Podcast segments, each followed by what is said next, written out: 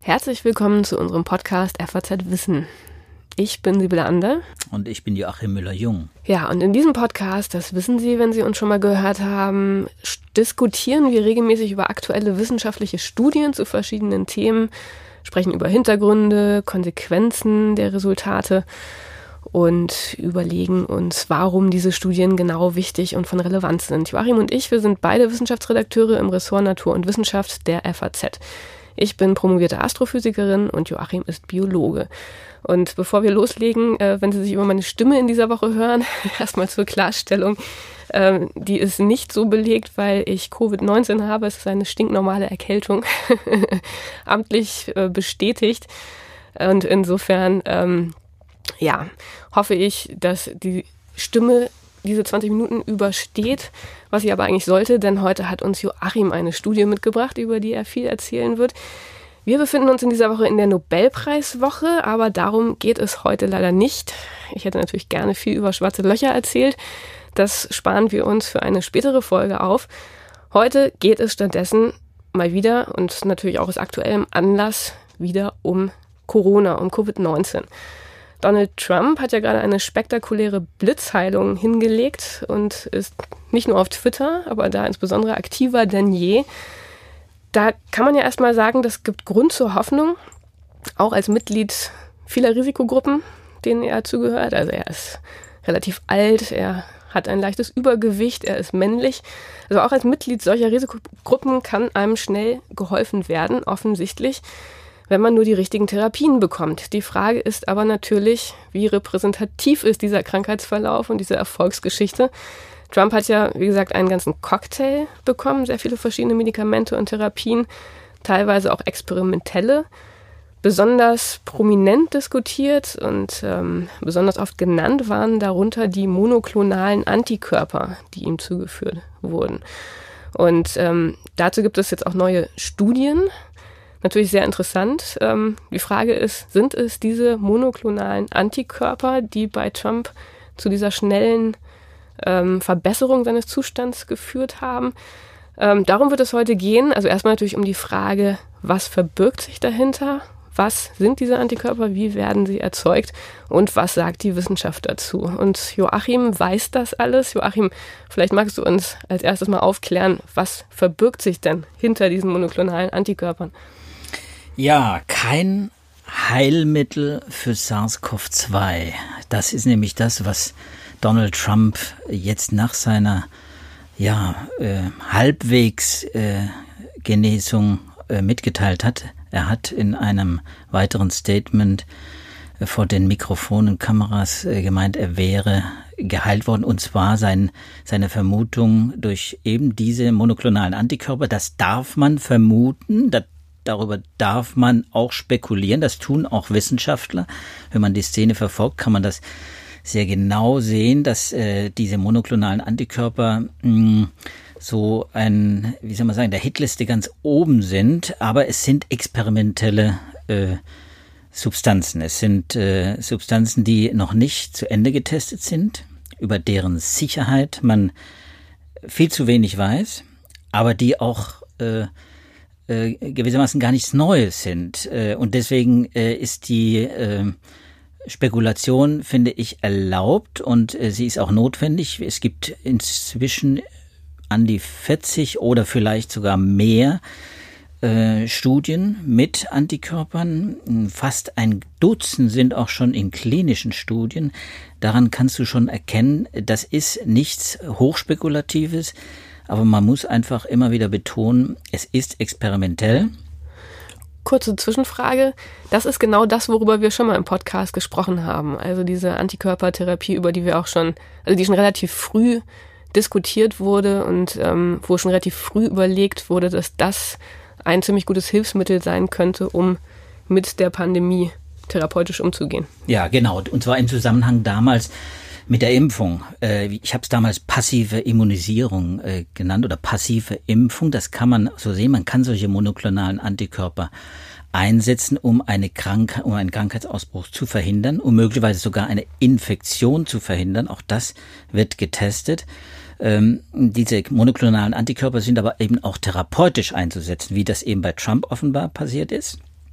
Und man kann sie in ganz späten Stadien, das ist gewissermaßen eine dritte Anwendung, auch noch äh, äh, anwenden, möglicherweise. Da gibt es auch Hinweise aus den Studien, dass man sie äh, zur immunologischen Modulation, also zur, zur, zur Beeinflussung des Immunsystems verwendet. Das Immunsystem ist eben bei Covid-19-Patienten wirklich ein elementarer Faktor, wenn es um die Verschlechterung geht, wenn es also um Intensivpatienten geht, die wirklich hoch bedroht sind, dann liegt das oft weniger an der äh, Lungenentzündung, äh, die natürlich äh, das erste äh, gewissermaßen das erste Problem schafft, nämlich diese Lungen, äh, äh, diese Lungen, äh, diese Atemnot, diese Lungenveränderungen. Aber äh, am Ende sind es oft eben immunologische Prozesse. Darüber haben wir auch schon oft gesprochen, du erinnerst dich. Genau, aber das ist jetzt ja schon relativ kompliziert, ohne dass wir genau wissen, was diese Antikörper überhaupt sind. Warum monoklonal? Gibt es auch andere? Wo kommen die her? Vielleicht magst du dazu ein bisschen nochmal die Grundlagen schaffen.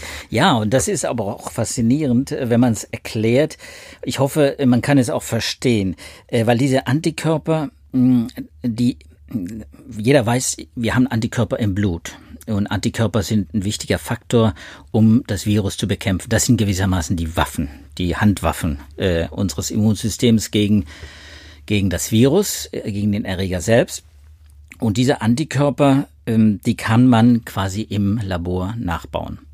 Und zwar, äh, wenn man jetzt wie bei diesen monoklonalen Antikörpern versucht, ganz bestimmte Antikörper aus diesem wahnsinnig diversen, vielfältigen Heer von ähm, Antikörperwaffen, die wir oder Soldaten, wie man es auch will, die wir im Blut äh, schwimmen haben, wenn man äh, einzelne herausnimmt und die zu, die entsprechende Zelle, die diese Antikörper produziert, vervielfältigen kann, dann kann man sehr gezielt äh, arbeiten gegen das Virus. Das ist die Idee, nämlich ganz gezielt maßgeschneiderte Waffen gegen das Virus zu erzeugen. Macht man das mit Stammzellen?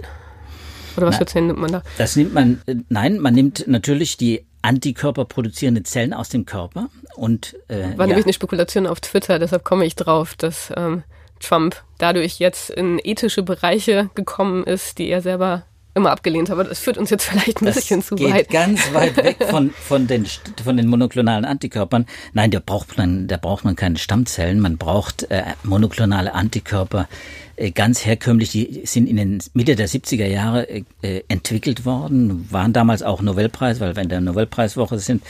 George Köhler äh, und äh, Milstein haben das äh, entwickelt und seither werden monoklonale Antikörper immer wieder neu entwickelt und auch äh, eingesetzt, zum Beispiel vor allem in der, in der Krebsmedizin, äh, auch gegen Autoimmunkrankheiten. Also monoklonale Antikörper ist nichts Neues generell. Nur man muss eben den richtigen Antikörper finden. Wenn man also solche maßgeschneiderten Waffen, die ausschließlich auf dieses Virus gerichtet sind und ganz speziell und dadurch auch sehr effektiv sein können, wenn man das finden will, dann muss man halt suchen in Patienten. Und da habe ich ein Paper zum Beispiel, äh, das relativ äh, frisch ist, eben auch erst ein paar Tage alt, äh, aus äh, Berlin und Bonn vom Deutschen Zentrum für neurodegenerative Erkrankungen und von der Charité Wissenschaftler dabei. Also eine, eine, große Gruppe von deutschen Wissenschaftlern, kann man sagen, sind auch noch mehr Institute beteiligt. Ähm, die haben den Cell einmal gezeigt, wie das geht. Das kann man nachlesen, das werde ich auch in den Show Notes natürlich äh, bringen, die Link, dann kann man da mal reingucken. Das ist nicht zu äh, kompliziert dargestellt. Aber sie haben gleich ein paar wichtige Hinweise gegeben, wo auch Probleme sein könnten. Aber die äh, haben in, an zehn Patienten zum Beispiel haben sie knapp 600 äh, Antikörper gefunden, die, neu, die möglicherweise neutralisierend sind äh, für dieses äh, SARS-CoV-2-Virus. Das heißt, die attackieren dieses SARS-CoV-2-Virus. Und zwar attackieren sie es an ganz bestimmten Stellen. Und das ist dieses äh, berühmte Spike-Protein, das wir immer wieder haben. Da greifen die quasi an wie so kleine äh, Soldaten hängen sie sich da fest an dieses Spike-Protein, an immer dieselbe Stelle, wenn es monoklonale sind, immer an dieselbe Stelle, an das Epitop. Äh, und das ist äh, dann eine Stelle auf dem Spike-Protein, der Rezeptor Bending Domain nennt man das. Äh, das ist die Stelle, äh, die quasi an die Körperzelle des Menschen dockt, wo also quasi die, die Virus, das Virus den Eintritt in die Zelle, in die Lungenzelle, in die Gefäßendothelzelle und so weiter findet. Und an der Stelle zu blockieren ist besonders effektiv. Und das, da gibt es viele Stellen. Es gibt nicht nur eine Stelle, sondern es gibt viele. Es gibt daneben eben auch möglicherweise Angriffspunkte außerhalb dieses Spike-Proteins oder an der Seite des Spike-Proteins. Und wenn dann die Antikörper andocken, dann blockiert es äh, quasi, blockieren diese Antikörper das, äh, das Virus. Äh, sie, äh, es kann nicht mehr an die Zelle binden oder es verändert dieses Spike-Protein so, dass es nicht mehr binden kann. Also da gibt es verschiedene Mechanismen und da gibt es auch viele Ansätze inzwischen. Und, äh, und diese äh, Gruppe dann äh, in, in äh, Bonn und Berlin, äh, die ein wunderbares äh, Paper geschrieben haben, Harald Prüss und Jakob Greie, äh, die haben gezeigt, dass von diesen knapp 618 äh, offenbar besonders gut funktionieren. Die zeigen das dann an an äh, Hamsterzellen und äh, sie konnten das sehr gut äh, äh, demonstrieren, dass diese Hamsterzellen, wenn man äh, diese Antikörper gibt, äh, vor der Virusvermehrung, vor einer Virusvermehrung geschützt sind, dass sie auch keine weniger Krankheitssymptome entwickeln. Also man hat so verschiedene Endpunkte gefunden, schon im Tierversuch, wo man zeigen kann, ja, diese monoklonalen Antikörper, die könnten funktionieren als Medikament und möglicherweise eben auch als äh, zur Prophylaxe. Also das heißt, das ist das Vorgehen. Man guckt sich zuerst verschiedene Antikörper an, guckt, welche funktionieren tatsächlich im Kampf gegen das Virus. In Tierexperimenten nehme ich an. Und wenn man dann irgendwas gefunden hat, was wirklich hilft, dann wäre der nächste Schritt, das in so großen Mengen zu erzeugen, dass man das auch in weiteren Versuchen dann auch letztendlich beim Mensch testen kann. Und das so ist, das. genau. Und jetzt sind wir schon bei dem praktischen Aspekt, wo auch äh, Trump äh, nochmal ins Spiel kommt, weil er nämlich dann auch noch äh, äh, heute auch äh, ein Versprechen gegeben hat, natürlich im Wahlkampf, äh, logisch, äh, diese monoklonalen Antikörper soll jeder bekommen. Das äh, ist seine äh, Idee. Natürlich ist ein großes Versprechen. Das kann er nicht äh, erfüllen. Das wird er niemals erfüllen können. Denn monoklonale Antikörper sind schwer herzustellen. Im Labor geht das. Wie ich habe gesagt, es gibt viele Paper, viele wissenschaftliche Gruppen, die weltweit daran arbeiten, auch viele Firmen, wie ich schon erwähnt habe. Aber wenn man dann äh, das Ganze hochskaliert und Produktionsstätten, äh, sprich Bioreaktoren erzeugen will, in denen Zellen quasi diese Antikörper dann, und zwar immer denselben auch produzieren, sehr rein, die dürfen müssen genetisch sehr stabil sein, diese Kulturen. Die Kulturen müssen überhaupt erstmal zum Wachsen gebracht werden. Das dauert Monate, fünf, sechs, sieben, acht Monate, bis so eine Kultur überhaupt äh, äh zum Wachsen gebracht ist. Und dann äh, ist der Ertrag nicht so gewaltig. In, nur, nur mal so zum, äh, zum, zum Vergleich. Äh, also ein Liter von, von, von so einer äh, von so einer äh, von so einem Bi also einem Bioreaktor, in dem monoklonalen Antikörper äh, produzieren. Ein Liter von diesen äh, Kulturzellen, von diesen Überständen, der diese Antikörper enthält, bringt dann so etwa die Dosis, die nämlich ein paar Gramm Antikörper, die Trump gekriegt hat. Trump hat eine extrem hohe Dosis von diesen monoklonalen Antikörpern bekommen. Und ich finde es faszinierend, dass er keine Nebenwirkungen hat. Also das zeigt diese, äh, diese Präzisionswaffen, die das sind, die funktionieren offenbar sehr gut und sie sind offenbar auch sicher zumindest. Das scheint mir auch aus den anderen Papern, die ich gelesen habe zu monoklonalen Antikörpern, äh, herauszustechen, dass sie äh, extrem wenige Nebenwirkungen erzeugen. Genau, das wäre nämlich jetzt auch gerade meine nächste Frage gewesen. Du hattest ja am Anfang gesagt, eine riskante Behandlung. Ähm, gleichzeitig sagst du, es ist eine sichere, ein sicheres Werkzeug. Was denkst du, wie groß ähm, war das Risiko, dass die Ärzte eingegangen sind. Die waren sich dann schon recht sicher, dass da nichts passieren würde, wenn sie diese Antikörper Trump geben würden. Oder was denkst du? Ja, also ich, äh, ich beziehe mich jetzt natürlich auf eine Quelle äh, und wir verwenden ja normalerweise Paper hier, die begutachtet oder nicht begutachtet, aber dann von uns gewissermaßen als, als wertvoll, als wichtig äh, eingestuft werden. Ich beziehe mich wieder auf eine Quelle äh, der Firma selbst, äh, Regeneron äh, in, in äh, New York. Lokalisierte Biotech-Unternehmen. Das mh, mm, hat eine Pressemitteilung rausgegeben, die sehr detailliert ist. Die werde ich auch in die Shownotes stellen, nicht aus Werbezwecken, gar nicht. Es gibt viele andere Firmen, äh, Lilly, es gibt mindestens drei andere, die, die versprochen haben, in den nächsten Monaten Antikörper gegen SARS-CoV-2 äh, auf den Markt zu bringen. Es ist keine Werbung für Regeneron, aber da kann man sehen in etwa, äh, wie, wie die Firmen auch kommunizieren. Und sie bringen natürlich äh, Daten raus, die, die natürlich äh, klar ihnen nützen und die aber auch einiges schon zeigen. Also 275 Patienten zum Beispiel wird in dieser Pressemitteilung äh, erwähnt, äh, hat man in der ersten äh, Phase dieser Studie, die eine randomisierte kontrolliert, also eine gute klinische Studie ist, ähm, behandelt. Und zwar der einen mit Placebo ein Teil und der anderen eben mit dem Medikament. Und die Ergebnisse hat man dann auch äh, präsentiert. Die sind äh, als gut, die haben also die Viruslast äh, verringert, die haben keine Nebenwirkungen festgestellt. Allein das, was auf dem Papier steht, wenn man das so nimmt, äh, dann ist das okay. Es gibt von dieser Gruppe von, von Regeneron gibt es auch äh, entsprechende Paper, die auch schon in Science erschienen sind. Das sind Wissenschaftler, die natürlich auch publizieren. Und wenn, wenn ich äh, sehe, was sie dann äh, publizieren und was sie jetzt in dieser Pressemitteilung bringen, dann äh, ist klar, Trump ist einer der Patienten, einer dieser 275 äh, Patienten quasi, wenn er auch nicht in der Studie teilnimmt. Äh, bei ihm war es ja ein Heilversuch, bei dem man auch diese acht Gramm, nämlich die höchste Dosis dieser äh, an monoklonalen Antikörper eingesetzt hat. Und die waren waren sich sicher, weil man, wie gesagt, äh, noch nicht viele Nebenwirkungen entdeckt hat. Also das sind relativ, äh, das ist wirklich überschaubar.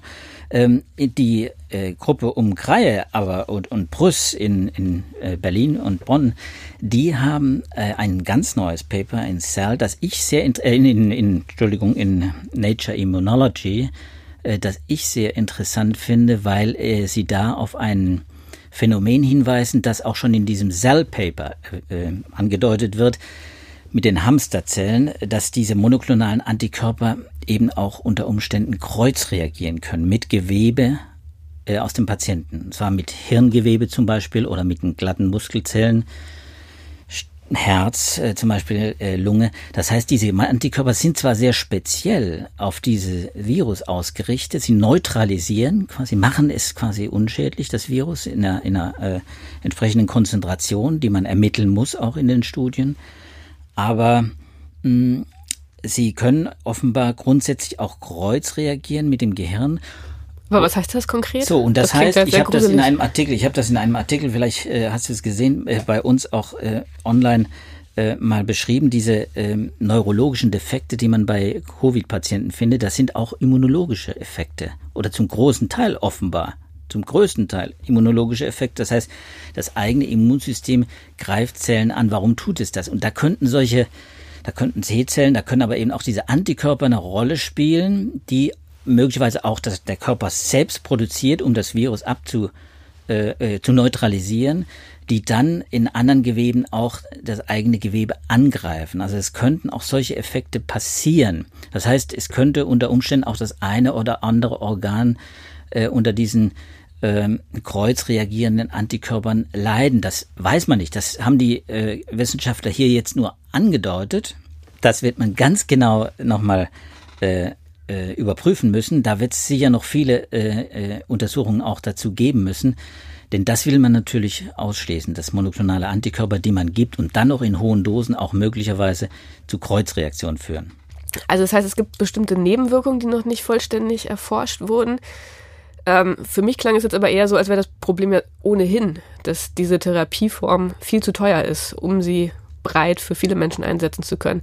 Siehst du das auch so oder hat man da irgendwie eine Möglichkeit, das äh, zu skalieren, irgendwelche neuen Methoden zu entwickeln, dass es wirklich eine Lösung darstellt, auch für die breite Bevölkerung?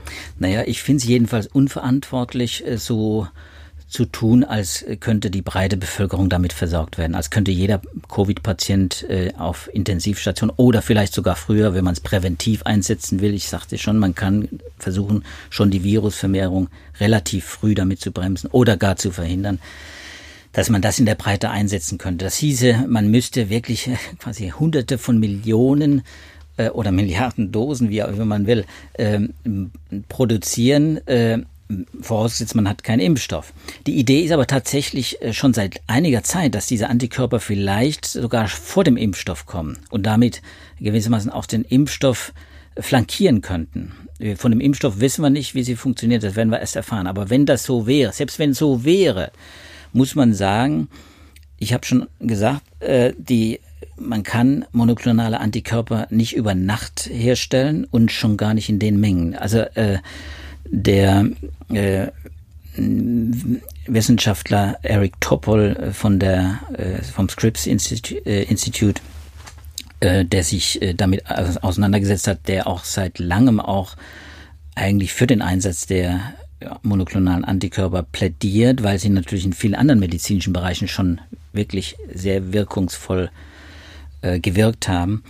Der hat ausgerechnet 10 Millionen Dosen maximal kann man äh, im nächsten Jahr dann erwarten. Selbst wenn also, wenn man alle kommerziellen Reserven, die man hat zur Produktion von solchen monoklonalen Antikörpern einsetzen würde, würde man 10 Millionen maximal äh, damit erreichen. Aber das wird natürlich nicht passieren, weil man Antikörper eben in viel, in, bei der Krebsmedizin natürlich genauso braucht, äh, wie man es eben auch in der äh, Covid-Therapie oder äh, Prophylaxe braucht. Und deswegen glaube ich, äh, ist das völlig utopisch, 10 Millionen. Wir sind jetzt übrigens, wir sind jetzt bei etwa aktiven 8 Millionen weltweit, 8 Millionen aktiven Covid-Patienten. Das heißt, also schon jetzt wäre gewissermaßen an einem Tag die äh, Jahresdosis von nächstem Jahr schöpft. Das ist völlig utopisch und das ist ein politisches Manöver, das ist natürlich durchsichtig.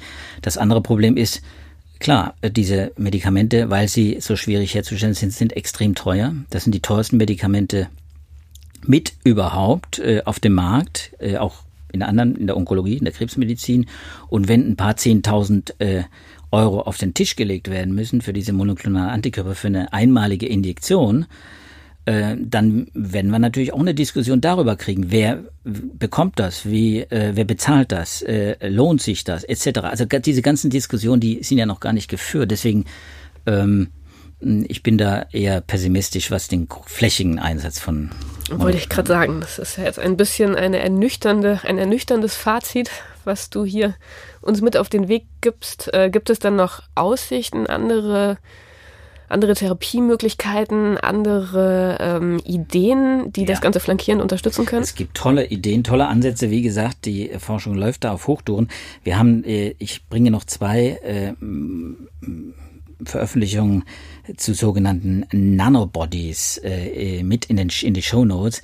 Äh, die will ich deswegen hier erwähnen, äh, weil sie äh, vielleicht äh, viele Nachteile, die eben monoklonale Antikörper auch haben, da sind sie nämlich zum Beispiel schnell, relativ schnell auch zersetzen, dass sie äh, irgendwann auch verloren sind, dass sie weniger stabil sind, dass sie auch relativ groß sind, nicht haben. Nanobodies äh, gibt es, wie gesagt, zwei aktuelle Veröffentlichungen sogar im Zusammenhang eben mit Covid. Das sind auch übrigens deutsche Wissenschaftler seit vielen, vielen Jahren dran. Nanobodies ist nichts Neues. Das sind kleine Antikörper, klein, das sagt der Name, kleinste Antikörper, die sind vielleicht ein Zehntel so groß. Da gibt es unterschiedliche Größen, gibt unterschiedliche Versionen. Und diese Nanobodies sind quasi so, so, wie soll man sagen, so Fragmente eines normalen Antikörpers, aber mit Eigenschaften, mit molekularen Eigenschaften und physikalischen Eigenschaften, die sie zum Beispiel äh, prädestinieren dafür, äh, in Nasenspray eingesetzt zu werden oder auch in, Filter, in Filteranlagen, quasi wie man Filteranlagen damit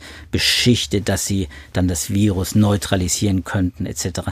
Die funktionieren ähnlich, wie gesagt, sie neutralisieren, sie setzen das Virus schachmatt, indem sie sich binden, aber sie haben eben einige besondere Eigenschaften, äh, über die man in den nächsten Monaten, Jahren sicher auch bei anderen äh, Krankheiten auch nochmal neu nachdenken wird. Na, da bin ich gespannt, was wir da noch erfahren werden. Das klingt so, als würden wir dem vielleicht nochmal irgendwann eine gesamte Folge widmen können, wenn da die Forschung weiter voranschreitet. Für heute haben wir jetzt leider schon wieder unser Zeitlimit erreicht. Aber vielen Dank, lieber Joachim, für diese gemis gemischte Nachricht. Einerseits ein bisschen hoffnungsdämpfend, andererseits ein schöner Ausblick. Ähm, das war der Podcast FAZ Wissen. Wir verabschieden uns und würden uns sehr freuen, wenn Sie auch in der nächsten Woche wieder unsere Zuhörer sind. Wenn Sie das nicht verpassen wollen, dann können Sie unseren Podcast abonnieren auf Spotify, Apple Podcasts oder bei jedem anderen Podcatcher. Ich nächste Woche wieder mit glockenreiner Stimme, hoffentlich. Joachim sowieso wie immer. Hoffentlich dann auch ohne Erkältung. Ähm, Sie hoffentlich auch. Bleiben Sie gesund und dann bis nächste Woche. Tschüss. Tschüss zusammen.